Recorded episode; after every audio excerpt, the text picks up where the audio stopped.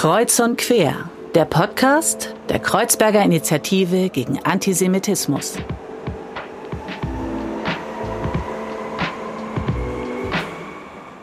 Hallo und herzlich willkommen zu einer neuen Folge von Kreuz und Quer. Schön, dass ihr wieder eingeschaltet habt. Mein Name ist Falle und ich habe auch in dieser 14. Folge wieder die große Freude, euch begleiten zu dürfen. Ähm, und auch in dieser Woche haben wir wieder einen spannenden Gast bei uns im Studio bei Kreuz und Quer. Und mit uns im Studio sitzt Hedy Boudin. Er ist Lehrer für Deutsch, Theater, Kunst, Politik und Geschichte am Helmut-Schmidt-Gymnasium in Hamburg-Wilhelmsburg. Ähm, er hat viele Projekte ins Leben gerufen, über die wir heute sprechen wollen. Ähm, die Projekte sind prämiert worden. Er arbeitet intensiv mit Schülerinnen und Schülern und genau darüber wollen wir eben heute sprechen und einen kleinen Einblick geben. Aber lange Rede, kurze Sinn. Erstmal, Hedy, schön, dass du da bist. Wie geht's dir denn? Gut, endlich mal hier auch dabei zu sein. Ist immer schön, das auch auf Social Media zu verfolgen. Ja. Und äh, jetzt ein Part davon zu sein, ist schon nice. Ja, wir freuen uns auch total und ähm, ich sage das ja immer wieder, wenn ich äh, die Freude trotz Corona-Pandemie habe, mit den Gästen getestet, geimpft, äh, im Studio zu sitzen, ist das immer, finde ich, nochmal was ganz Besonderes und was Schönes und ich freue mich deswegen umso mehr, dass du den Weg aus Hamburg hierher gefunden hast. Hedy, ich hatte dir das ja schon erzählt und du hast das ja vielleicht auch schon verfolgt, dass wir so eine kleine Tradition bei uns im Podcast haben. Und zwar bringen die Gäste immer Rezepte mit, äh, mit denen sie etwas verbinden, mit denen sie vielleicht auch eine Geschichte teilen. Und ähm, wir dürfen, glaube ich, ganz gespannt sein, was du uns heute mitgebracht hast. Ich habe überlegt, ich koche ja viel und gerne mhm. normalerweise. Schon mal eine gute Voraussetzung, würde ja, ich sagen. wenn ich dann die Zeit habe und die Projekte mich nicht allzu sehr ja. äh, einnehmen. Und ähm, es ging auch darum, etwas, was man gerne mag oder oft kocht. Ich habe aber was ganz anderes mitgebracht, mhm. und zwar etwas, was ganz schnell geht. Okay. Und weil das prägt mich in meiner Arbeit, dass wenn etwas nicht funktioniert und man schnell Plan B, C, D, E, F, ja. G bis zum Schluss irgendwie parat haben muss, ähm, dann finde ich, passt dieses Rezept ganz gut. Es ist ein Dessert. Okay. Es ist ein Waffeldessert. Ähm, und es geht folgendermaßen. Wir brauchen Waffeln, Vanillesoße, ah. äh, rote Grütze, ja. Wir können dann unterscheiden, ob wir gerne rote Grütze wollen oder dann halt eben Kirschgrütze. Ähm, ja. Schlagsahne. Ja. Und dann geht's los mit dem Schichten.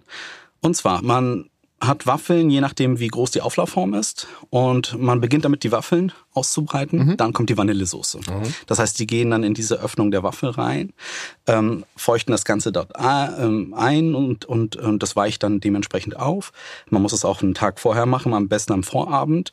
Dann kommt ähm, die rote Grütze da drauf und dann die Schlagsahne. Und dann fängt man nochmal von vorne an. Ah. Ne? Also zwei Schichten reichen in dem Sinne aus, je nachdem, wie, wie dick man auch die Schlagsahne dazwischen macht. Und ganz zum Schluss kommen dann noch ähm, Schokoraspeln drauf. Oh. Und den Geschmack musst du dir folgendermaßen vorstellen, wenn das dann gezogen hat, sozusagen den Abend vorher, dass du ähm, da also wirklich das, das aushebst und es ist dann halt eben wirklich so schöne, eine schöne Masse wie beim Tiramisu. Mhm. Und das vermengt sich dann auch dann dementsprechend schön, weil die Waffel dann auch nicht mehr ähm, so trocken ist, sondern richtig schön eingeweicht mit, mit dieser Vanillesoße. Das heißt, der Geschmack der, der Waffel mit dieser Vanillesoße ähm, kombiniert dann auf einmal mit dieser leichten Säure von der Grütze, mit der Süße und dann dieser cremige Abschluss so, sozusagen von der Sahne und dazu dann noch die Schokoraspeln. Ein Genuss. Und das geht schnell.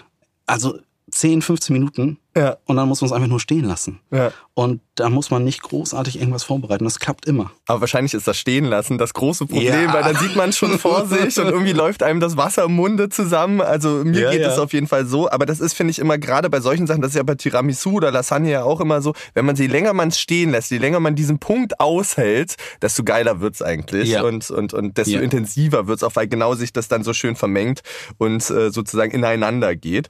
Ähm, also wirklich, glaube ich, ein, ein tolles Dessert. Da können sich äh, unsere Zuhörer drauf freuen. Und wenn ihr das nachkochen wollt, findet ihr das wieder bei uns auf der Social Media Seite der Kiga. Dort posten wir alle Rezepte, die die Gäste mitbringen. Dort haben wir jetzt schon eine große Sammlung und damit ja dann auch das 14. Gericht, das 14. Rezept von Hedy. Und Hedy, erstmal vielen, vielen lieben Dank für Gerne. wirklich diese tolle ähm, Idee. Hedy, ich hatte schon gesagt, du bist äh, Lehrkraft in Hamburg-Wilhelmsburg bevor wir vielleicht auch ein bisschen zu deiner Biografie kommen und zu den Projekten, ähm, an denen ihr arbeitet und an denen du ja ganz intensiv mit deinen Schülerinnen beteiligt bist, möchte ich dich gerne vorher fragen, was ist denn vielleicht für dich ein typischer Lehrer? Wie sieht der aus? Was macht der vielleicht? Ähm, was hast du so für ein Bild gehabt, vielleicht als Jugendlicher und vielleicht auch jetzt? Du, schon jetzt eingangs mit, mit deiner Formulierung, Hedy ist äh, Lehrkraft, da habe ich selber schon überlegt, bin ich eigentlich Lehrer? würdest du dich als, äh, wie würdest du das beschreiben? Selbst? Also ich, ich bin ja immer damit konfrontiert, dass ich auch ähm, meine, meine Schülerinnen und Schüler mit dem Abitur auch ein bisschen verkorkse, weil die meisten von denen auch Lehramt anfangen zu studieren. So. Ist doch aber eigentlich gut, oder? Ja, bloß ich sag dann auch, Lehrer zu sein, Lehrerin oder Lehrer zu sein, es muss auch eine Art Berufung sein. Man muss sich vor Augen halten, dass es nicht etwas ist, was man ähm, mit einem normalen Arbeitstag vergleichen kann. Man nimmt die, die Sache mit nach Hause. Die Geschichten der, der Jugendlichen, die begleiten einen. Ähm, und manchmal ein Leben lang. Mhm. Ne? Und es ist nicht nur einfach Unterricht vorbereiten, durchführen, nachbereiten, ähm, die Jugendlichen in, in den entsprechenden Kompetenzbereichen ähm, weiter voranzubringen. Nein, es ist viel mehr. Und bin in, in manchen Situationen nicht nur der Lehrer, sondern dann auch noch der große Bruder, der Onkel, ähm, Vaterfigur, ähm, gleichzeitig Psychologe, Bewährungshelfer, Sozialarbeiter. Mhm. Und das ist es halt eben. Das Allerwichtigste ist auf jeden Fall, was ein Lehrer mitbringen muss, ähm, ist Authentizität. Mhm. Dieser Begriff ist wirklich das A und O und das unterstreicht das Lehrersein. Man kann als Lehrkraft, als Lehrerin und äh, Lehrer keinen Erfolg ähm, oder haben in, in, der Schule oder nicht nachhaltig mit, mit, Schülerinnen und Schülern arbeiten, wenn man nicht auch authentisch ist mhm. und bleibt in dem, ähm, wie man auch selber denkt. Ähm, in dem, wie, wie man auch zu bestimmten Themen steht. Weil das ist, man ist halt eben die Figur, mit der man sich da auseinandersetzt. Und das muss einem wirklich, ähm, das muss man sich verallgegenwärtigen. Jedes Mal, wenn man da sich vor, vor eine Klasse hinstellt. Und ähm, du siehst das ja schon an meinen Fächern. Mir reicht es dann nicht aus, ja. nur eine Sache zu machen. Ja. Deswegen habe ich ja auch so viele Fächer.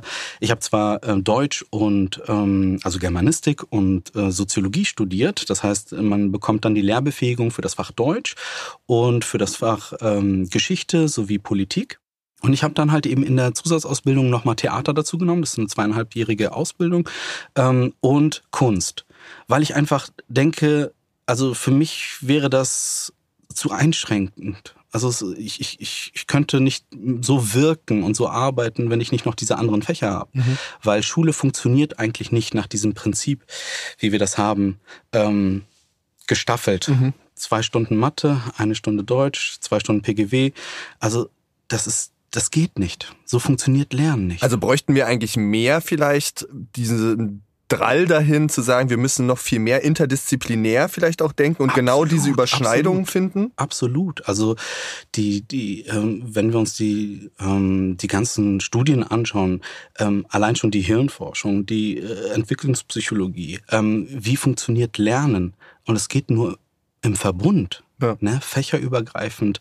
Ähm, man muss halt eben Themen aus verschiedenen Perspektiven anschauen, äh, betrachten und erst dann geschieht diese Vernetzung und das nachhaltige Lernen wird, wird dann erst aktiviert beziehungsweise kann dann stattfinden. Ne?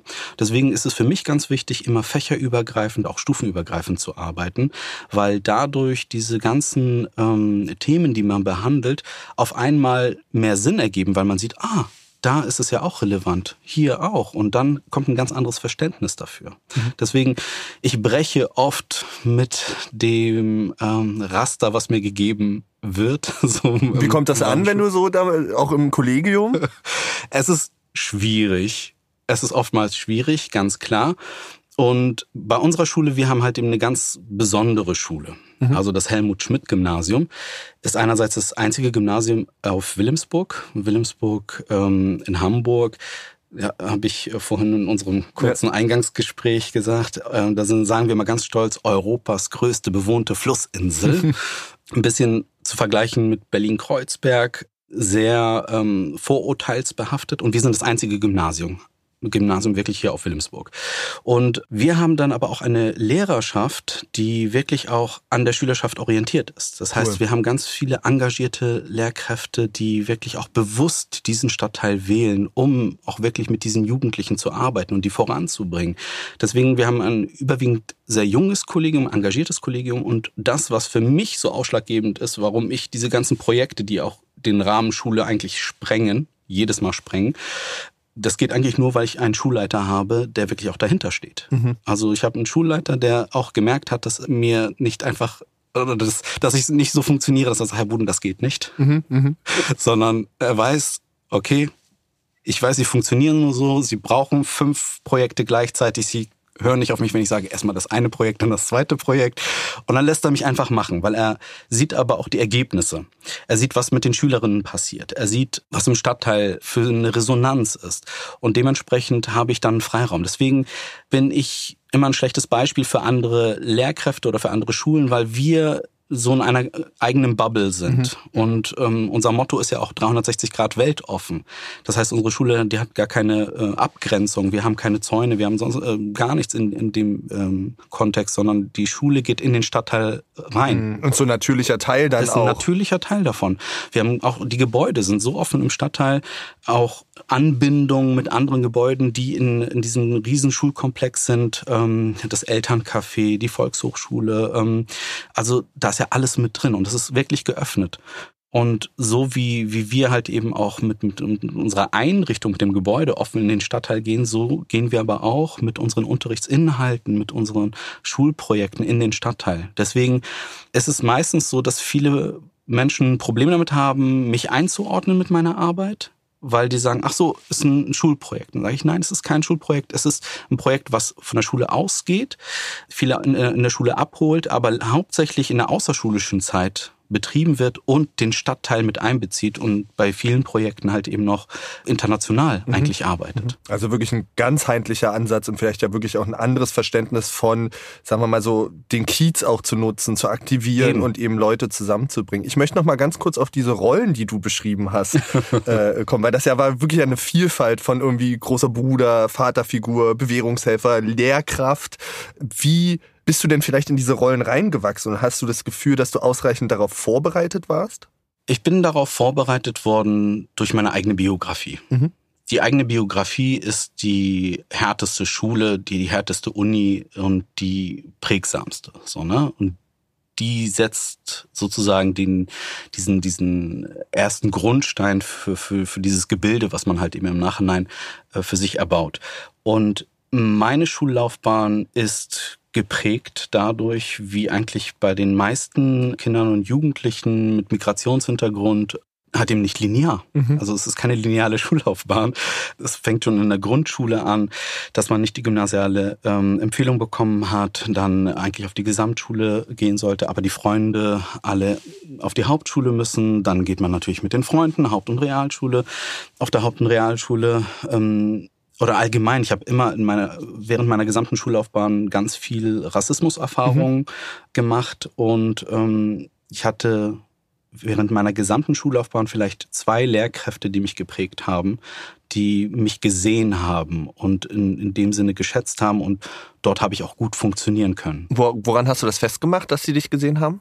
Indem sie mir offen begegnet sind, indem, indem, sie mir Fragen gestellt haben zu dem, was mich bewegt, zu meinen, ähm, ja, zu meiner, äh, zu meinem Lebensumfeld, zu meinen Lebensumständen, ähm, das auch im Unterricht thematisiert haben, ähm, mir offen begegnet sind. Ne? Aber in meiner Zeit, das, das versuche ich dann den Schülerinnen und Schülern auch mal ähm, zu sagen, dass deren Eltern, die sind, also meine Schülerinnen und Schüler sind ja meistens jetzt in der zweiten und dritten Generation und sage ich, ihre Eltern hatten ganz andere Situationen in der Schule. Die haben Pionierarbeit geleistet ja. oder mussten diese entsprechende Pionierarbeit leisten, um überhaupt wahrgenommen zu werden, um überhaupt gleichgestellt zu werden. Und um da wieder auf deine Frage zurückzugehen, dieser ganze Werdegang mit Rassismuserfahrung, mit ähm, wirklich über Umwege hin bis zum Abitur.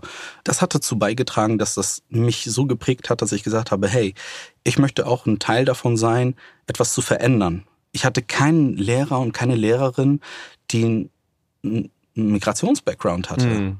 mit der ich mich identifizieren konnte, die vielleicht Sachen, die für mich selbstverständlich waren aus, aus meinem kulturellen Background, einfach so, so hinnehmen könnte, ohne das groß zu thematisieren. Ne? Sondern die da auch ein Verständnis für hat und das mitbringt. Ja. Sich nicht immer erklären ja. zu müssen. Ja. Das ist so, so ein ganz wichtiger Punkt, sich nicht immer erklären zu müssen.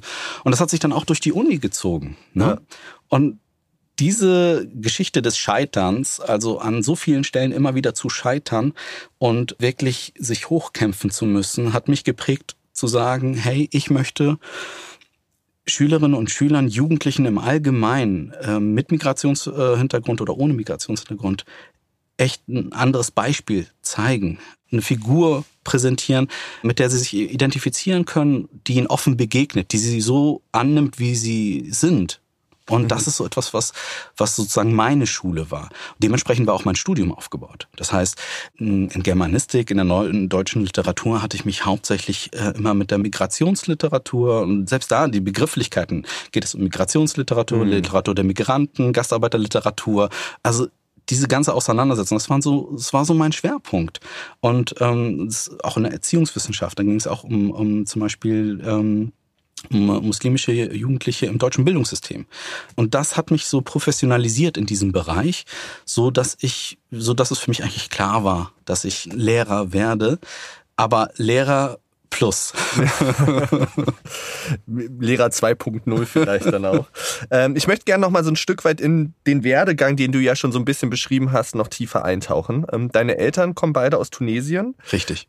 Weißt du, warum Deutschland der Ort wurde, in dem sozusagen sie dann ansässig wurden, hergekommen sind? Also mein Vater, ganz klassisch, Gastarbeiter, ja. wurde äh, halt eben eingeladen nach Deutschland. Der ist auch relativ jung hergekommen. Da war er, glaube ich, äh, 25 oder so. Und hat dann bei Mercedes gearbeitet ähm, und ja, das war die klassische Gastarbeitergeschichte, ähm, aber nicht mit, die, mit diesem Schwerpunkt oder mit, mit dieser Orientierung, hey, wieder zurück, sondern auch mit der Verlagerung der, der, der, ja, der, der Lebensmitte sozusagen, wo, wo man ansässig sein möchte. Und für meinen Vater war das irgendwie so eine Entscheidung. Er wollte dann auch in Deutschland bleiben und ähm, hatte dann meine Mutter kennengelernt und sie ist dann nachgezogen und ein Jahr später bin ich zur Welt gekommen. Genau, du bist also hier geboren. Ähm, ich habe mich ja intensiv mit dir auch beschäftigt, im, sozusagen vor dem Podcast und habe was ganz Spannendes gelesen. Und zwar, dass du im Aufwachsen ganz oft das Gefühl hattest, dass dir vermittelt wurde, obwohl du hier geboren bist, nicht deutsch zu sein. Ja. Ähm, und du hast ja auch von diesen Rassismuserfahrungen gesprochen. Woran hat sich das konkret vielleicht gezeigt und wie bist du dann damit umgegangen? Welchen Weg hast du vielleicht für dich gefunden? Es sind so viele Punkte, dass man das gar nicht mehr richtig aufzählen kann und am Ende bleibt ein Gefühl. Ja. Ne? Das ist immer so eine Sache. Aber letztendlich bin ich so aufgewachsen, dass ich nirgendwo richtig ähm, dazugehören konnte. Ähm, mein Vater ist schon ein, ein sehr durch und durch ähm, eigentlich republiktreuer ähm, tunesischer Bürger gewesen, also auch Zain Abedin Ben Ali, ähm, die ähm, und dessen Regierung der Laizismus war für ihn durch und durch wichtig. Religion, Religiosität war für ihn etwas ähm, Negatives, Hinterwäldlerisches. Deswegen hat er versucht immer, dass wir so gut wie möglich hier integriert sind und keine Sonderfälle irgendwie hier beanspruchen als, als Muslime. Während meine Mutter religiös war mhm. und ihre Religion eigentlich in dem Sinne nicht ausleben konnte, erst nachdem sie sich geschieden haben, dass sie dann ihre Freiheit hatte, ihre Religion auszuüben. Aber für meinen Vater war das so etwas, ähm, wo er eigentlich dagegen stand, weil er das eher als äh, rückständig gesehen hat. Und so sind wir dann auch aufgewachsen. Das heißt, äh, einerseits äh, Bekenntnis, also wir waren Bekenntnismuslime. Also nicht praktizierend mhm. in dem Sinne, sondern bekennend, aber okay, mehr wusste ich jetzt auch nicht. Ähm, und wir hatten Tannenbaum, äh, zu sogenannten Weihnachten. Wir hatten Ostern ähm, und die, die ganzen Ostereier da versteckt und äh, zum Nikolaus gab es Sachen. Und obwohl wir diese ganzen Sachen hatten und obwohl ich, ich eigentlich, eigentlich deutsch alphabetisiert wurde und auch nur Deutsch gesprochen habe. Wenn wir zu Hause geredet, äh, mit der Familie gesprochen haben, dann haben wir auf Deutsch mit unseren Eltern gesprochen und unsere Eltern haben auf Arabisch zum Beispiel geantwortet sind wir in der Gesellschaft immer trotzdem, also meine Geschwister und ich, nicht als Deutsche wahrgenommen worden. Wir sind immer darauf reduziert worden. Erstmal hat man uns immer als äh, die Türken ähm, betitelt. Mm. Ich komme aber nicht, ich habe keinen türkischen Bezug, sondern ja. Tunesien. Ja. So, es ist gleich Ausländer. Ja. Ne? Und andererseits war das auf der anderen Seite unsere Communities, also auch ähm, die migrantischen Communities, auch mit einem ähm, muslimischen, äh, mit muslimischer Prägung, sagen wir mal, ähm, haben mich dann zum Beispiel auch nicht als ähm, vollwertigen Muslim oder oder oder Araber wahrgenommen, weil ich ja so deutsch war. Ne? Und das war halt eben, man ist aufgewachsen in diesem Spagat ne, zwischen Deutsch sein, nicht Deutsch sein, äh, äh, dann im Urlaub, äh, was für die Eltern die Heimat ist, äh, was für einen selbst ja der Urlaub ist bei der Familie so, ne, weil Heimat und dann hieß es immer zu Hause. Also in Tunesien wurde dann gefragt, äh, was ist besser, Deutschland oder Tunesien? Mhm. So, ne?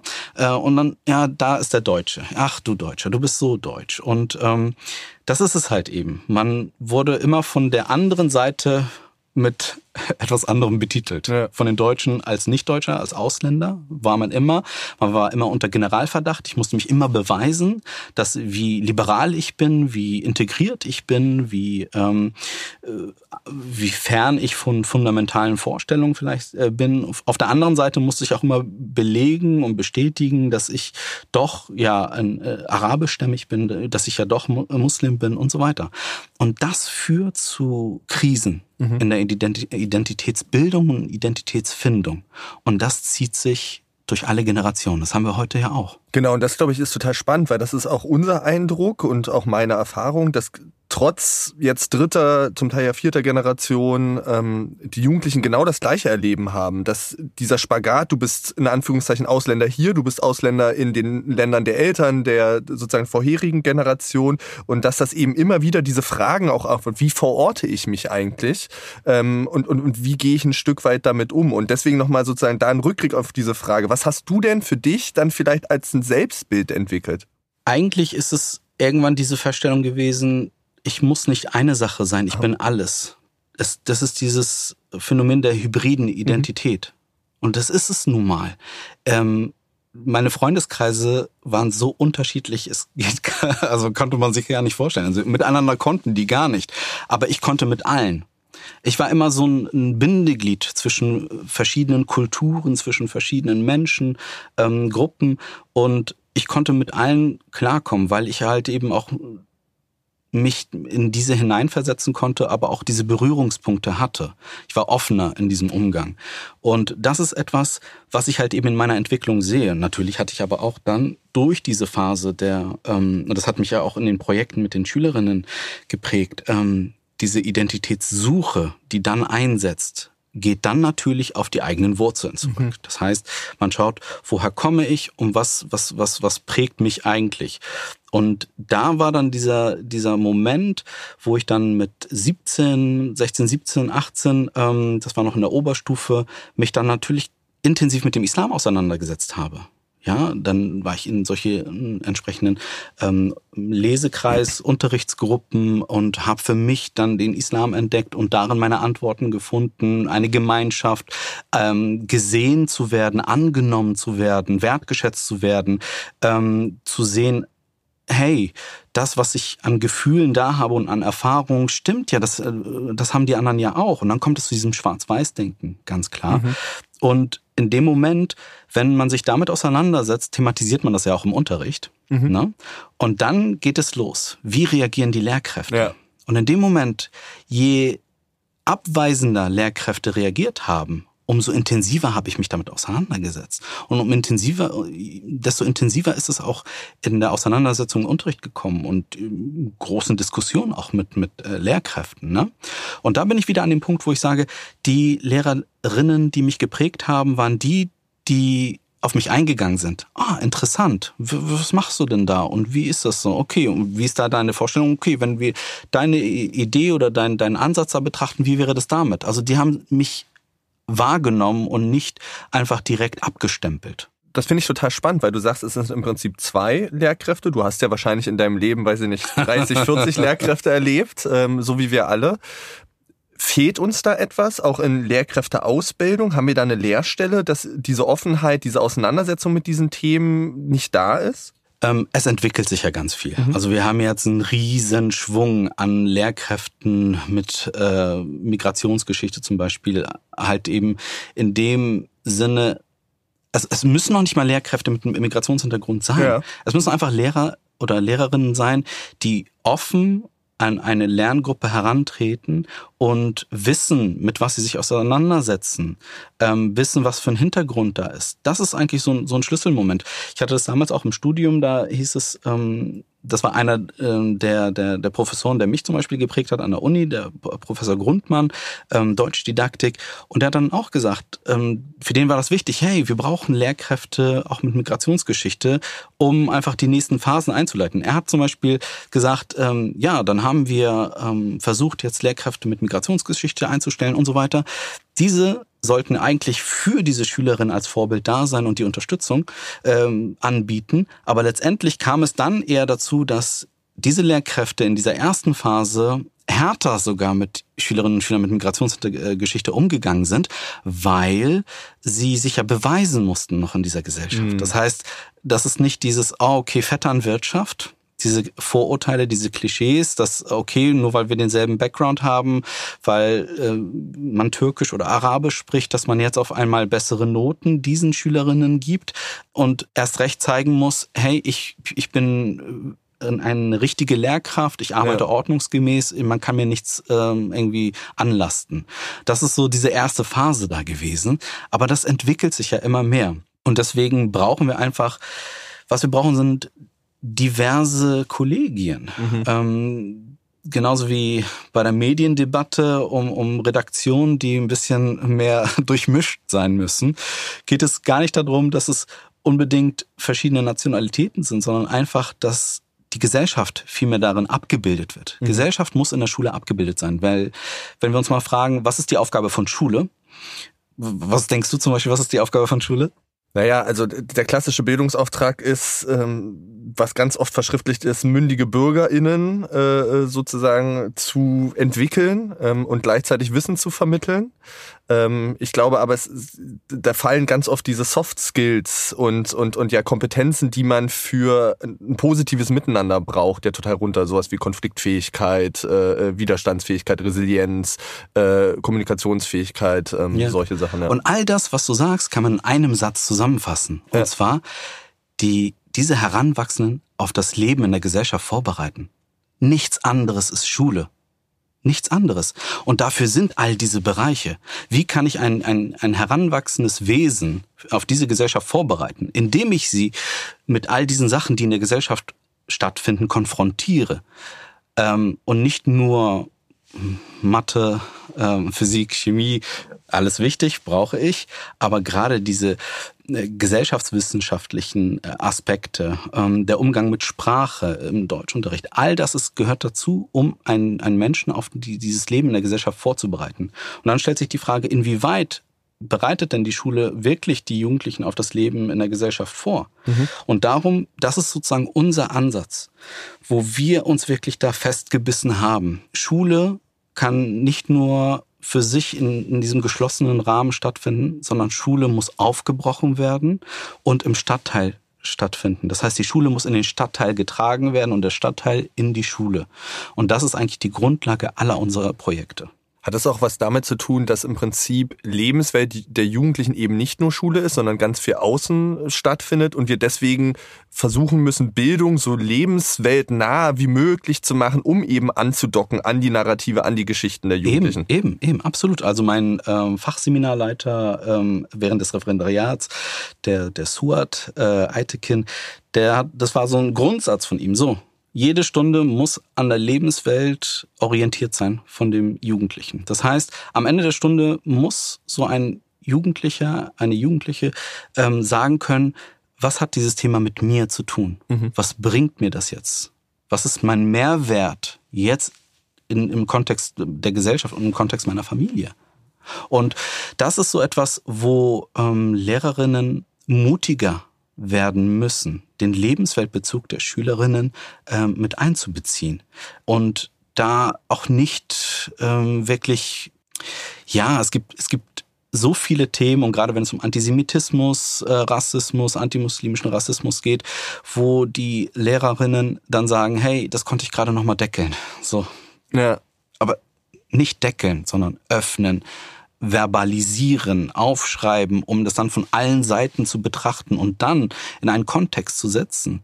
Also wir sind doch, das ist so etwas, was mich immer wieder aufregt im Umgang mit äh, Lehrkräften, ähm, wenn man dann viele Sachen umgeht oder nicht angeht, wo ich denke, hey, die Schülerinnen und Schüler sind da und sind nicht ausgebildet. Mhm. Sie äh, haben keinen akademischen Abschluss. Wir sind es. Wir haben akademische Abschlüsse. Wir haben gelernt, wissenschaftlich zu arbeiten. Wir haben gelernt, uns äh, Lerngegenstände selbst anzueignen, ähm, kritisch äh, zu betrachten und, und diese auch wiederum genauso kritisch und differenziert äh, zu vermitteln. Und es ist unsere Aufgabe, dann diese Themen runterzubrechen und an dem zu orientieren, was, was, was die Schüler bewegt und womit sie zu tun haben und nicht an, an deren Lebenssituation, an deren Lebenswirklichkeit vorbei. Ja gleichzeitig, und das äh, finde ich total toll, dass du das auch sagst, dass es ja eine Veränderung auch gibt ähm, und dass neue Themen Einzug halten. Und wir nehmen das auch wahr, dass es wirklich unglaublich viele, und dafür bist du ja wirklich ein tolles Beispiel und stehst so ein Stück weit selbst, äh, wie sagt man, vertretend für äh, die Lehrkräfte, dass es viele Lehrkräfte gibt, die sich eben wirklich einen Kopf machen, lebensweltnahen Unterricht zu machen, sehr nah an den Schülerinnen arbeiten, viel Beziehungsarbeit machen. Und ich glaube, das ist was, was auf jeden Fall auch Bildungssystem verändern könnte nachhaltig. Ich will aber gerne noch mal bei diesem Stichwort von mutiger sein äh, ähm, einhaken. Und zwar Du hattest das so ein bisschen angedeutet, dass dein Schulleiter dann festgestellt hat, Mensch, Hedy, du brauchst das so ein Stück weit mit den ganzen Projekten. Wann hast du das denn für dich realisiert? Ich möchte vielleicht nicht nur klassisch Lehrer sein, sondern genau, ich brauche das, noch mehr zu machen, in Kiez reinzuwirken. Das hat sich entwickelt. Es hat sich entwickelt mit dem Schulwechsel. Ich muss da auch sagen, ähm, damals im, äh, an, in, der in der Universität oder an der Universität war das dann so, dass wir ähm, beim ersten Staatsexamen, da war ich da mit meinen Kommilitoninnen und dann hatten wir uns so ausgemalt, okay, wenn wir später an eine Schule kommen, oh, stell dir vor, ich komme irgendwo an eine Schule, wo wir homogene Klassen haben, wo alle wirklich gleich sind und so, das, das wäre für uns ein Albtraum. Wir brauchen heterogene Klassen, wir brauchen wirklich diese Unterschiedlichkeit. Wir sind es ja nicht anders gewohnt, auch mhm. mit unserer eigenen Biografie. Das war so für uns so ein Albtraum, wo andere Lehrkräfte oder angehende Lehrerinnen sagen, hey, ein Traum, eine Klasse, die wirklich nicht allzu heterogen ist und wo ich auf jeden irgendwie ähm, achten muss. Und so kam das aber auch mit meinem Referendariat. Ich kam dann an eine Schule, die in Othmarschen war, also ein gut betuchter Stadtteil, ähm, die Schülerschaft überwiegend ähm, weiß, Biodeutsch sagt man. In einer Klasse kam es höchstens zu ein, zwei ähm, Jugendlichen mit, mit Migrationsgeschichte und dann meistens aber auch, wenn es um, um Sprachen ging, die die mitgebracht haben, waren das dann Prestigesprachen, also Französisch, mhm. das ist nicht das Türkische, das Arabische, das, das, ähm, ja. Und, und das ist so etwas, was mich dann geprägt hat, weil ich dann unbedingt, es, es war super, an so einer Schule zu arbeiten. Ähm, ich habe die Schülerinnen und Schüler geliebt und ich hatte keine Probleme. Ähm, ich konnte methodisch abwechslungsreich arbeiten, weil ich inhaltlich so viel voraussetzen mhm. konnte. Mhm. Da ist so viel mitgebracht worden. Es waren, jede Stunde war eine Zauberstunde. Jede Stunde. Und ich wollte aber meinen Background nutzen. Mein, das ist ein Potenzial und ich da, hatte das Gefühl, das ist da verloren. Mhm. Und ich habe mich bewusst damit auseinandergesetzt und nach Schulen gesucht, die in äh, Stadtteilen sind, die sozusagen, wo man sagt, Brennpunkt Stadtteile oder Stadtteile oder Schulen mit schwieriger Lage, in, in schwieriger Lage. Und dann hatte ich mich ähm, am Helmut-Schmidt-Gymnasium beworben, weil das halt eben mitten in Wilhelmsburg war. Und das Gespräch mit meinem Schulleiter, das Bewerbungsgespräch, das waren, das war kein Bewerbungsgespräch mehr, das waren drei Stunden. Oh wow. Einfach gemeinsam träumen und philosophieren, was Schule cool. alles leisten kann und was wir alles äh, gerne umsetzen wollen und so etwas.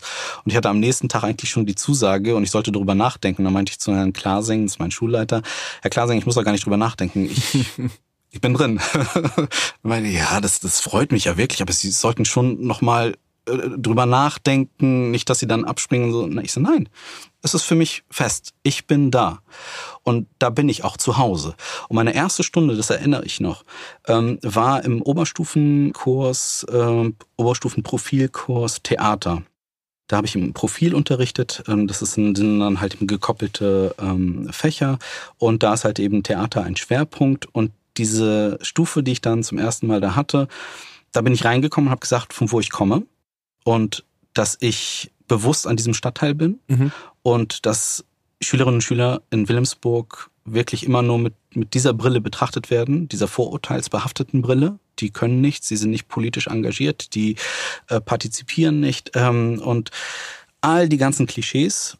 Und ich habe gesagt, ich möchte gerne beweisen, dass es anders ist. Wie sieht es bei euch aus? Und alle ja. Herr Buhn, wir sind dabei. Wir wollen cool. den Menschen das zeigen. Ja. Und so fing es an mit dem ersten Projekt. Und die haben direkt ein, ein, ein Thema genommen, was sie betraf. Es ging um eine Flüchtlingsunterkunft, die direkt neben der Schule war. Dann war da auch die, die Sporthalle, die dann ähm, zur Flüchtlingsunterkunft umgewandelt wurde und dann im Zuge dessen nochmal repariert werden musste. Und es gab große Debatten im Stadtteil, haben die aufgenommen und einen riesen Ding draus gemacht. Ein Theaterprojekt, was gleichzeitig aber auch mit Podiumsdiskussionen, mit ähm, Auseinandersetzungen auch mit, mit den geflüchteten Menschen ähm, zu tun hatte und viele Aktionen mit sich brachte. Und das war sozusagen dieser, dieser, dieser Stein, der das Ganze ins Rollen gebracht hat. Und wir waren auf einmal im Stadtteil und die Jugendlichen haben gesehen, wow, was können wir bewirken und verändern? Und die ganzen anderen jüngeren Kiddies haben das natürlich gesehen und dann kam das immer, Herr Buhn, wir wollen auch so etwas machen. Und das hat sich dann auf einmal so etabliert. Du hast jetzt sozusagen ein Projekt beschrieben. Ihr habt ja super viele auch gemacht. Ähm, ich möchte insbesondere mit dir über ein Projekt sprechen, bei dem ihr äh, teilgenommen habt am Jewish Muslim Solidarity Award. Und zwar das Projekt ähm, Was geht mich eure Geschichte an? Ähm, weil ich das total spannend fand. Magst du vielleicht ein, zwei Sätze sagen, was das für ein Projekt war und was vielleicht das Ziel dieses Projektes war? Mhm. Vorweg muss man sagen, dass alle Projekte immer aufeinander aufbauen. Das heißt, beginnend mit 2017 sind die Projekte immer eine Zuspitzung der nächsten Fragestellung. Mhm. Bis wir angekommen sind bei dieser Frage, why should I care about your history? Warum sollte ich mich mit deiner Geschichte denn auseinandersetzen? Und hier haben wir dann Jugendliche aus Sderot, mhm. ähm, zwei Kilometer entfernt vom Gazastreifen, aus verschiedenen Kibbuzim, Jugendliche mit unseren Jugendlichen aus Wilhelmsburg zusammengebracht. Und haben den Räume eröffnet, um sozusagen Raum für ihre Narrative sozusagen zu eröffnen, um diese Narrative zu verstehen, nachzuvollziehen und mit eigenen Fragestellungen zu kombinieren. Und da sind wir ausgehend von der Fragestellung, was ist Deutsch, was ist nicht hm. Deutsch, äh, hin zu der Auseinandersetzung mit der Shoah, der Bedeutung der Shoah für die deutsche Geschichte. Und das, was halt eben so wichtig war bei diesem Projekt, das, ähm, das übersehen manche Menschen. Das war ein Vorteil für beide Seiten und wichtig für beide Seiten, weil wir haben einmal die Jugendlichen aus Derot, die überwiegend alle auch einen Migrationshintergrund mhm. haben, aus, in, aus verschiedenen Ländern. Äh, ihre Eltern kommen aus verschiedenen Ländern, äh, haben verschiedene Kontexte, ähm, sind dort sozusagen in der ersten und zweiten Generation in Israel ähm, und müssen sich mit ihrer Identität überhaupt auseinandersetzen. Was, was bedeutet es, Israeli zu sein? Was bedeutet das mit dem Kontext aus, aus Frankreich, aus äh, Südamerika, aus ähm, Polen, äh, Russland zu kommen? Was, was hat das für eine Bedeutung? Wo bin ich zu verorten? Wie gehe ich mit dieser Identität überhaupt um? Was ist diese Identität? Und gleichzeitig unsere Kiddies, die eine Migrationsgeschichte aufweisen und zwischen der Fragestellung, was ist Deutsch, was ist nicht Deutsch, wo bin ich zu verorten? Und beide haben dieselben Ausgangsbedingungen. Ja, total spannend, dass sozusagen Eben. diese Frage ja sich immer wieder auch wiederfindet. Ja, ne? ja absolut. Und, und da äh, haben wir auch so, so äh, Schnittmengen. Ja. Und ähm, wir haben die Schnittmengen einmal dahingehend in dieser Auseinandersetzung, sich zu verorten, aber gleichzeitig auch mit der Geschichte, weil ja. diese Geschichte prägt ja auch beide. Hier in der Auseinandersetzung, äh, wobei unsere Jugendlichen dann natürlich die Geschichtsvermittlung in der postmigrantischen Gesellschaft ist ja eine ganz andere. Warum sollte ich mich mit dem Holocaust, mit der Shoah auseinandersetzen? Genau, das wäre nämlich meine Frage. Wie habt ihr denn, seid ihr mit dieser Frage umgegangen? Warum soll ich mich jetzt damit auseinandersetzen, auch hinsichtlich von Verantwortung in Deutschland? Richtig. Und, und da sind wir wieder bei dem Vorgängerprojekt. Das ja. heißt, da bauen alle Projekte aufeinander auf mit dieser Fra äh, Zuspitzung der Fragestellung. Wir hatten ja, ich hatte ja gesagt, dieses erste Projekt war zu dieser Flüchtlingsthematik mhm. und da ging es um Krieg. Wohin würdest du fliehen? Ausgangspunkt war dann in Deutschland ist Krieg. Deutschland ist Auslöser des Kriegs in Europa und alle Europäer müssen flüchten in die arabische Welt. Hm, also einmal umgedreht. Umgedreht. Ja. Und in der arabischen Welt will man sie aber nicht aufnehmen. Die kann man nicht integrieren. Wir wollen hier keine Kirchen, wir wollen hier keine ähm, äh, deutsche Sprache und so weiter. Und dann werden die in Flüchtlingslager gesteckt und dann sind die Franzosen mit den Engländern, mit den Deutschen dort, äh, die sich ja gar nicht verstehen. Diese verschiedenen ähm, Länder, die auch unterschiedlich sich die Schuld zuweisen, wo die Deutschen dann dementsprechend da unterdrückt werden. Und ausgehend von, von diesem Theaterprojekt, was eigentlich diese, diese ähm, Flüchtlingsthematik äh, kritisiert hat, ähm, sind wir zu der Fragestellung gekommen, was ist überhaupt Deutsch? In der Auseinandersetzung mit Was ist Deutsch sind wir zum Projekt Kein deutscher Land gekommen. Kein deutscher Land hat sich dann mit der Fragestellung Was ist Deutsch auseinandergesetzt und wir wollten einfach so Spaß haben und, und wirklich die ganzen Klischees raushauen, die man so von Deutsch, äh, vom Deutschsein kennt und dem Deutschsein sozusagen zuordnet. Ne? Mhm. Ne? Und dann sind wir aber zum, zu einem äh, Punkt gekommen, Radikalisierung von Jugendlichen. Mhm. Weil die Jugendliche darüber gesprochen haben, was passiert mit Jugendlichen, wenn sie in der Gesellschaft nicht akzeptiert werden, nicht wahrgenommen werden, keine Perspektive haben, dann rutschen sie in verschiedene Bereiche. Wir haben das am Beispiel eines Jugendlichen gemacht, der in dem Bereich Rechtsextremismus ähm, sozusagen ähm, verfällt, der andere verfällt in den Bereich äh, ähm, ähm, Neosalafismus und einer will einen Amok durchführen. Ausgehend von dieser Fragestellung aber, was ist Deutsch, hat sich eine andere Gruppe dann mit Neugedenken mhm. auseinandergesetzt. Mhm. Ähm, das heißt, diese Projekte laufen parallel und immer wieder kommt eine neue Gruppe, die eine andere Fragestellung da herausnimmt. Und da kam halt eben Neugedenken. Und Neugedenken hat dann gesagt, ähm, da haben die Jugendlichen gesagt, äh, hey, es gibt einen Holocaust-Gedenktag, ja. haben wir in Wilhelmsburg nie mitbekommen. So, wann ist denn der? Warum macht man das? Und dann haben sie sozusagen diesen Holocaust-Gedenktag versucht, in Wilhelmsburg einmal ähm, zu, zu etablieren durch so ein Theaterprojekt. Zugang war aber der eigene Background. Das mhm. heißt, die Jugendlichen hatten dann bosnische Wurzeln, hatten ähm, kurdische Wurzeln, ähm, afrikanische Wurzeln, also Schwerpunkt Ghana, aber überhaupt Thematik im Kontext Afrika war ganz wichtig. Und dann sind wir halt eben, haben sie sich mit Genoziden beschäftigt, die in der Familie ganz viel thematisiert ja. werden. Und in der Familie wird ganz viel zum Beispiel über Srebrenica mhm. gesprochen, mhm. bei den einen äh, Jugendlichen. Bei den anderen wird ganz viel über Halabja gesprochen. Und dann Ruanda. Ja. Und dann haben wir sozusagen uns mit all diesen ähm, Genoziden auseinandergesetzt und mit, der Holo äh, mit dem Holocaust der Shoah um nicht im Vergleich, sondern in der Auseinandersetzung, was sind die Aspekte, die eine Gesellschaft dazu treiben oder so weit bringen, dass so etwas passiert, dass man dann gesehen hat, hey, es sind Sachen, die wiederholen sich ja. und da ist dann die Singularität der Shoah, dieser Zäsur in unserer Menschheitsgeschichte deutlich geworden. Und deswegen haben sie sich ganz anders damit auseinandergesetzt und dafür eingesetzt. Und das ist dann zu einem Projekt geworden, was sie über vier Jahre weitergeführt Wahnsinn. haben. Okay. Und das haben wir auch in Israel dann aufgeführt. Da haben sie auch in Yad Vashem noch dazu recherchiert. Und daraus, durch diese Fragestellung, was ist Deutsch? Warum soll ich mich und alle diese Jugendlichen, die in dieser Gruppe waren, die haben sich außerschulisch damit auseinandergesetzt. Keiner von denen hatte ähm, deutsche Wurzeln in dem Sinne. Ja. Alle hatten eine andere Migrationsgeschichte. Und aus dieser Auseinandersetzung entwickelte sich dann dieses Projekt Why Should I Care About Your History? Denn wir wollten dann weitergehen. Jetzt haben wir sozusagen gesehen, okay, Deutsch sein, hm, das wird uns immer beschäftigen. Der, der Holocaust ist wichtig für unsere gesamte Menschheitsgeschichte. Es ist nicht nur ein, ein, ein Aspekt, der, der mit, mit äh, Jüdinnen und Juden zu tun hat, sondern mit unserer gesamten Menschheit. Und ähm, es ist eine Lehrgeschichte, die uns prägen muss und warnen muss für Gegenwart und Zukunft. Wie arbeiten wir damit?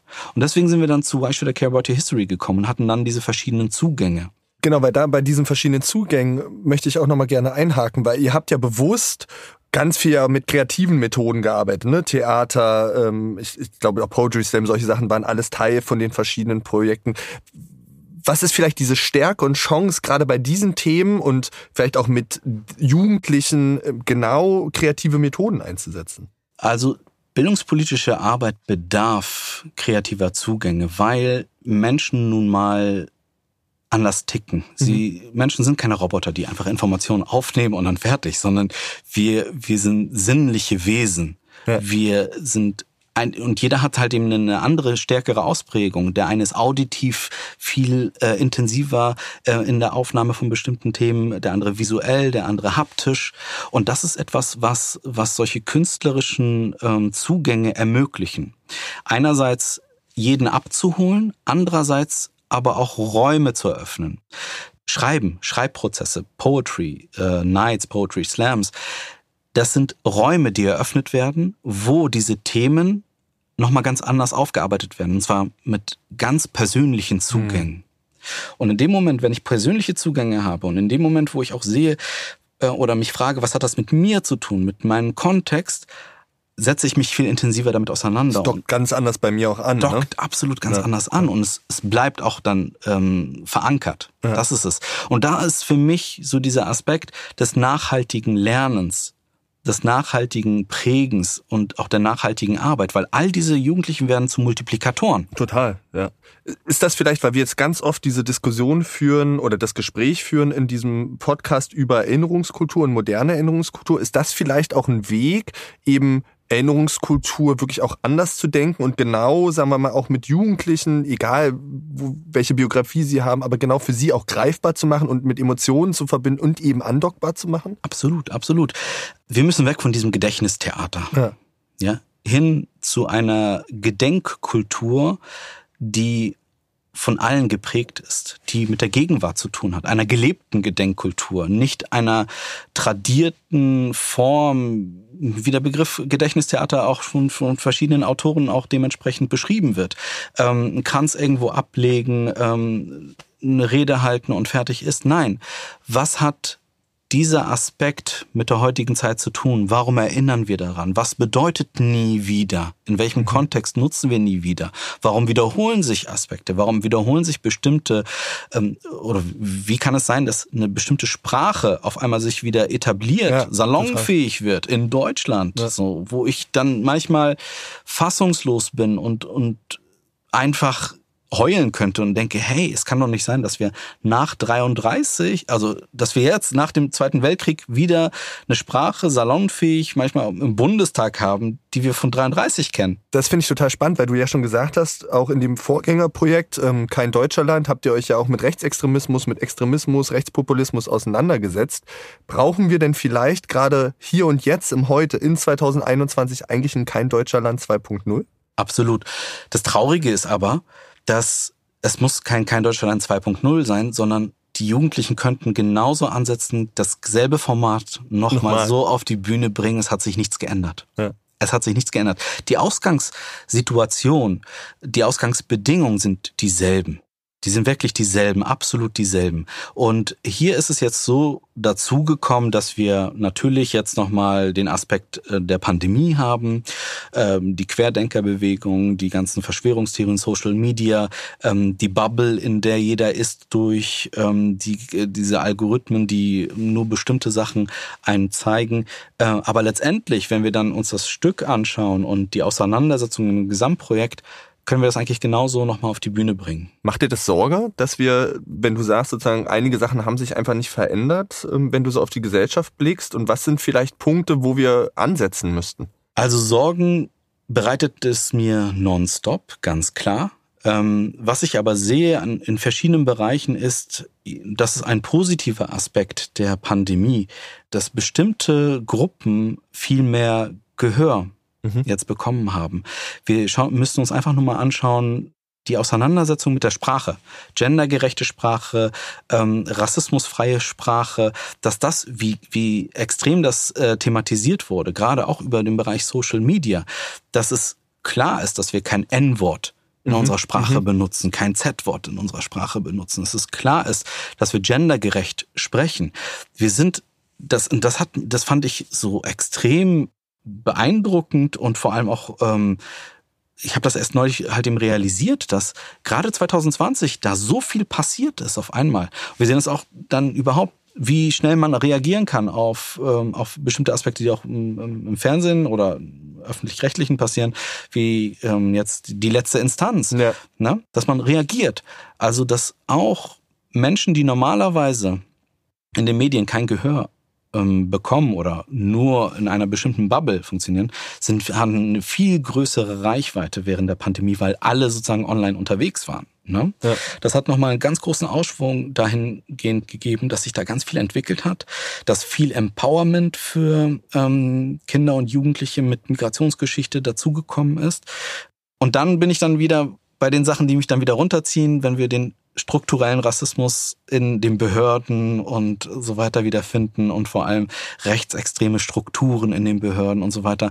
Das ist so dann wieder das Ding, wo man denkt, oh Mann, auf der einen Seite wow, da entwickelt sich was und auf der anderen Seite krass, da hat sich immer noch nichts verändert. Ist vielleicht hinsichtlich dieser Veränderung oder dieser Nichtveränderung sind vielleicht Allianzen, sowas, was ihr gemacht habt, Begegnungen, Einschlüsse zu Stärkung von Zivilgesellschaft, von Veränderungsprozessen? Absolut, absolut. absolut. Man merkt es ja auch schon, äh, auch die ganzen Autorinnen, die jetzt zu diesen ganzen Themen geschrieben haben. Ne? Also schauen wir uns mal die ganze deutsche Literatur jetzt mhm. zum Thema Rassismus mal an. Unglaublich, wie viele ähm, Werke da veröffentlicht wurden. Und alle sind gemeinsam in so einer Allianz. Also die sind ja so vernetzt auf so vielen Panels, wo die zusammen wirklich zu ihren Werken sprechen und so weiter. Also, und das muss viel mehr passieren. Also wir brauchen viel mehr Allianzen, ganz klar. Ähm, und das ist wichtig, weil dadurch kann man auch gemeinsam bewirken wir ganz klar mehr. Da möchte ich nochmal tatsächlich zurück auf das Projekt, über das wir gesprochen haben. Wir sind ja wirklich weit weggekommen, aber das ist ja auch das Schöne an diesem Format und an dem Format ähm, Podcast, dass man eben ja auch ähm, mal links und rechts vom Wege gucken darf. Ähm, wie war denn vielleicht, wenn wir auch hinsichtlich von Allianzen und Begegnungen eben denken, das erste Aufeinandertreffen der Jugendlichen aus Wilhelmsburg dann äh, auf die israelischen Jugendlichen? Ja, also das sieht man auch im Film. Ja. Es gab äh, aus dem Projekt ist auch ein Film entstanden, der soll, wenn alles gut geht, im Oktober ins Kino kommen, ähm, zu Why Should I Care. Man muss bedenken, dass ich bei diesem Projekt ähm, 33 Jugendliche hatte. Mhm. Das heißt, über 30 Jugendliche im Alter zwischen 15 und 20 Jahren. Wow. Das heißt, wirklich übergreifend. Für mich ist aber auch wichtig, dass es so altersübergreifend ist, ja. weil das sind alles Multiplikatoren, die wieder in ihre Gruppen gehen. Und dann waren wir erstmal damit auseinandergesetzt, als Gruppe selbst zusammenzuwachsen. Ja, wie habt ihr die auch vorbereitet auf den Austausch? Da, ja, und ich dachte eigentlich, dass wir in Deutschland schon genug ja. Vorbereitung hatten, so äh, mit entsprechenden Übungen und äh, also das Theater bietet da ganz viele Raum und Möglichkeiten. Aber dort hat man einfach gesehen, wie überfordert die Kiddies waren mit, mit dieser Widersprüchlichkeit, der sie da auch begegnet sind. Mm. Ne? Auf einmal in diesem Land zu sein, zum ersten, für viele war das so, Herr Buden, ich werde zum ersten Mal einen Juden sehen. Ja, krass, da. So, äh, dieser Ausdruck, ja. wie, äh, du wirst zum ersten Mal einen Juden sehen, wie sieht dann ein Jude aus? Ja. So, ne? Und dann kommt man natürlich, äh, dann hat man das Bild von einem sogenannten orthodoxen Juden. Und das war halt eben dieses Ding. Und ich habe echt dieses Bild vor Augen, wie wir da in, ähm, vom Flughafen kommen, in, in Jerusalem einfahren. Und wir sind dann echt in so einem orthodoxen Stadtteil. Und du siehst alle in der in dieser entsprechend traditionellen Kleidung, dieser konservativen Kleidung. Und wie alle an den Fensterscheiben klebten und und sich das angeschaut haben. Und dann die Eindrücke, die sie da gewonnen haben zwischen der Altstadt, Yad Vashem und hier und da, das war manchmal zu viel, mhm. dass, dass man irgendwie da, da, das verarbeiten musste. Und da musste ich richtig viele Übungen machen. Ich musste immer wieder improvisieren und die zusammenbringen. Und da, da brauchten wir auch wirklich die Zeit, bis wir dann zu den Jugendlichen gekommen sind und mit denen gearbeitet haben. Weil trotz dieser ganzen Vorbereitungen und trotz dessen, dass sie ja auch ähm, sich mit der Thematik auseinandergesetzt haben, hatte man schon den Eindruck, dass der ein oder andere so dieses Gefühl hatte, ja, jetzt werden wir den Israelis begegnen, jetzt werden wir denen unsere Meinung sagen. Ja. So, jetzt sagen ja. wir denen unsere Meinung, was wir von denen denken und so etwas. Ähm, und wir hatten diese Zeit gebraucht, um überhaupt da anzukommen, um uns zu finden und dieses Land überhaupt irgendwie einordnen zu können, diese, diese Begebenheiten. Und dann kam aber das äh, Treffen auf die Israelis und es, es war einfach, das war unglaublich. Wir haben gemeinsam gleich gekocht. Ach, schön. Musik, schön gleich was Verbindendes, ja. Direkt Musik an ja. und alle haben gemeinsam getanzt. Also, und das war, was verbindend war bei dieser ähm, Gruppe oder bei diesen beiden Gruppen, waren traditionelle Tänze. Einerseits Halai. Ja, ja. Halai lief die ganze Zeit, alle waren dabei und dann die Hora. Mm. Und die Hora hat uns echt auch nach Deutschland begleitet. Wir haben die nonstop, also ich musste nur das Lied anmachen, die haben echt die ersten ja. Töne gehört und alle sind in den Kreis gelaufen, haben das dann äh, getanzt, so ne, so einen traditionellen jüdischen Tanz. Und das hat uns da verbunden. Und ähm, in dem Moment haben war es so, als ob es, es gab keine, keine Unterschiede in den Ländern oder, der Herkunft, sondern es waren alles Jugendliche im selben Alter mhm. und die haben festgestellt, hey, wir haben, wir hören dieselbe Musik, wir, wir haben dieselben Interessen. Und da kam es sozusagen zu diesem ersten Aha-Effekt. Hey, mhm. das sind Menschen. Mhm. So wie du und ich. Und das ist halt eben das Wichtige. Deswegen bildungspolitische Arbeit ist so wichtig, ganz klar. Aber ich vertrete den Ansatz, dass diese bildungspolitische Arbeit, gerade im Kontext Antisemitismus, äh, Präventionsarbeit, nicht ohne Begegnung funktionieren kann. Also egal, wer mir da etwas anderes sagt, ich widerspreche, weil die Begegnung ist der Moment, wo man wirklich das Fremde entfremden kann, sich begegnen kann, äh, sich wahrnimmt und auch wertschätzen kann. Ja, wo man vielleicht ja auch diese Bilder von, was du ja gesagt hast, dieses Bild, wie sieht in Anführungszeichen ein Jude aus, mit wir, klassischen Bild, ne, äh, äh, ähm, auch brechen kann und eben lernt beidseitig, Mensch, diese Gruppen, die wir dann gewisse Zuschreibungen machen, sind ja so unglaublich vielfältig, ja, ne? Und ja. es gibt nicht den einen Juden, Jüdin und es gibt nicht den einen Moslem, eben. Araber, Türken, sondern eben, eben. da sind unterschiedliche Meinungsbilder, Diskurse etc., Absolut. Interessen. Aber, und das finde ich total schön und ich finde das wirklich ein tolles Beispiel, zu sagen, am Ende sind wir Jugendliche und vielleicht haben wir Bock auf Musik und Kochen und Tanzen und, und das eint uns und ähm, wir haben doch möglicherweise viel mehr, was uns verbindet, als uns in irgendeiner Weise auch trennt. Ja. Egal bei welchen Themen wir vielleicht auch über Kreuz liegen. Ne? Und aber da die Kompetenz eben zu erlernen, genau damit umzugehen. Ähm, und da würde ich gerne vielleicht am Abschluss, weil ich finde, wir haben über viele ja auch Herausforderungen gesprochen und äh, ja durch auch Problemlagen, aber ich finde auch sehr schöne Ansätze und Beispiele. Was gibt dir denn vielleicht auch für sowohl jüdisch-muslimischen Dialog Hoffnung als auch für unsere Gesellschaft Hoffnung? Und was würdest du dir wünschen? Also das, was ich mir wünsche, ist gleichzeitig das, was mir Hoffnung geben würde oder Hoffnung gibt, äh, Räume zu öffnen, mhm. Räume ermöglichen, Räume der Begegnung ermöglichen, Räume zu eröffnen, in denen ähm, man sozusagen auch Narrative entschlüsseln kann, Narrative auch stehen lassen kann. Ja, ich muss die Geschichte meines Gegenübers hören, mhm. zu Ende hören, um darauf sozusagen auch eingehen zu können. Ich muss mein Gegenüber verstehen. Erst wenn ich ihn verstehe, kann ich ihn dann mit den Sachen konfrontieren, die mich bewegen. Und in dem Moment, wo ich ihn aber verstehe, verändert sich auch mit dem, mit meiner Einstellung dieser Person gegenüber etwas.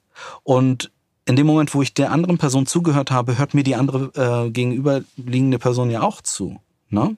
Und das ist es halt eben. Wichtig ist, wir müssen, so gut es geht, Räume eröffnen, Räume ermöglichen, wo das geschehen kann.